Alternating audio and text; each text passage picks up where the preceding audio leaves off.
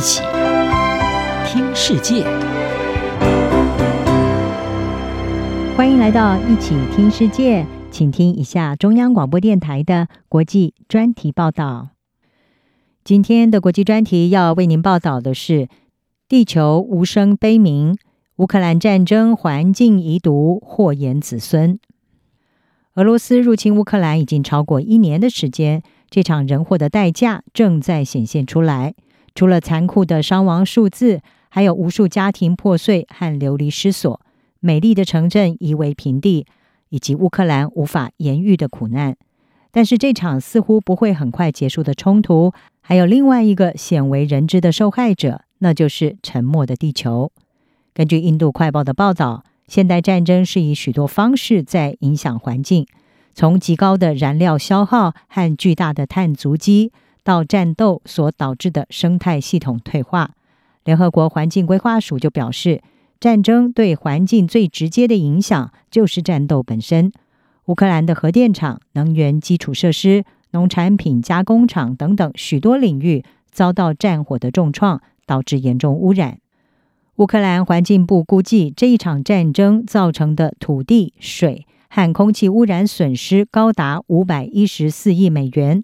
当局已经设立热线，让民众举报俄罗斯所犯下的生态灭绝案件。联合国表示，在采取进一步的采样分析之前，污染的真实程度仍然是未知数。但是，检查人员难以接近战区来进行全面的评估。来自弹药和飞弹的重金属、燃料，还有化学残留物，都已经渗入土壤。人们担心战火会对乌克兰这个世界最主要的谷物出口国，它的农产力造成长期伤害。乌克兰的非营利机构 Eco Action 的专家扎西亚达科他就说：“地雷、飞弹或者是军用车辆的燃料以及有害物质都会对乌克兰的土壤造成化学污染。有害物质会被植物吸收，让农作物变成了毒药。”景观生态学家。波利安斯卡他告诉《卫报》，最严重的损害并不是总是肉眼可见的，像是弹片和电线这些微小的污染碎片，都在对自然产生重大影响。乌克兰议员奥夫奇尼科娃他说，超过两百万公顷的森林被毁，危及稀有的特有物种，例如只在乌克兰南部尼古拉耶夫郊区能够找到的珍珠矢车菊。或者是生长在乌东顿内茨克保护区的秃树，而至于战争造成的碳足迹更是巨大。乌克兰估计，俄罗斯入侵造成了大约有三千三百万吨的温室气体排放，其中有两千三百万吨的二氧化碳是来自冲突造成的火灾。而根据预估，未来乌克兰在重建过程当中可能会排放四千九百万吨的二氧化碳。此外，大自然在这场战役当中更是已经退居了次要的地位。例如，俄军在受保护的车诺比避难区挖了很深的战壕，批评人士是认为这可能会挖出危险的放射性物质。但是不幸的是，战争的战术考量远比核污染的风险更为重要。还有，在装甲弹还有装甲战车所发现的贫铀，也称为衰变铀。可能会产生严重的后遗症，并且阻碍清理工作。联合国环境规划署说，铀的毒性会影响哺乳动物的大脑发育、行为还有肾功能。而最严重的暴露形式之一，可能是在战后，当孩童在废弃的坦克上玩耍，或者是工人在废品厂处理金属的时候。英国艾克斯特大学的科学家山迪罗他警告。树木的根扎入了受污染的土壤，并且将这些放射性物质吸收到木材当中。当人们收集还有燃烧木材的时候，这些污染物会在释放的灰烬中扩散得更广。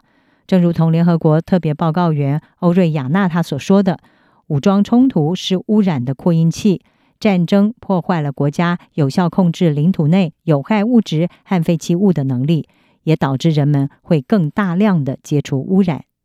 美国堪萨斯州立大学的专家西蒂亚赫奇他说：“战争造成的土壤污染会导致许多不同的问题，不只是化学的，也是物理的、生物的。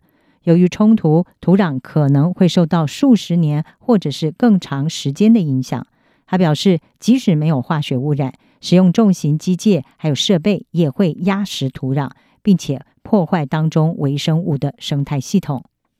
更令人忧心的是，即使战争结束，重建的工作重点也不会放在环境上。监测战争对环境影响的冲突与环境观察专家威尔他说，冲突之后，会有很多相互竞争的优先事项，而重点通常会放在住房、还有基础设施的新建以及重启服务方面。左翼环境网络的专家阿维林他说：“乌克兰战争造成的污染不会消失，必须由后代子孙来解决，包括透过植树造林，或者是清理被污染的河流。”绿色和平组织的专家楚萨耶夫则表示。对于改善战争受害者的健康，还有恢复正常生活来说，环境的重整以及清理将是至关重要的。当这场冲突结束之后，人们必须要建立起一个更绿色的家园。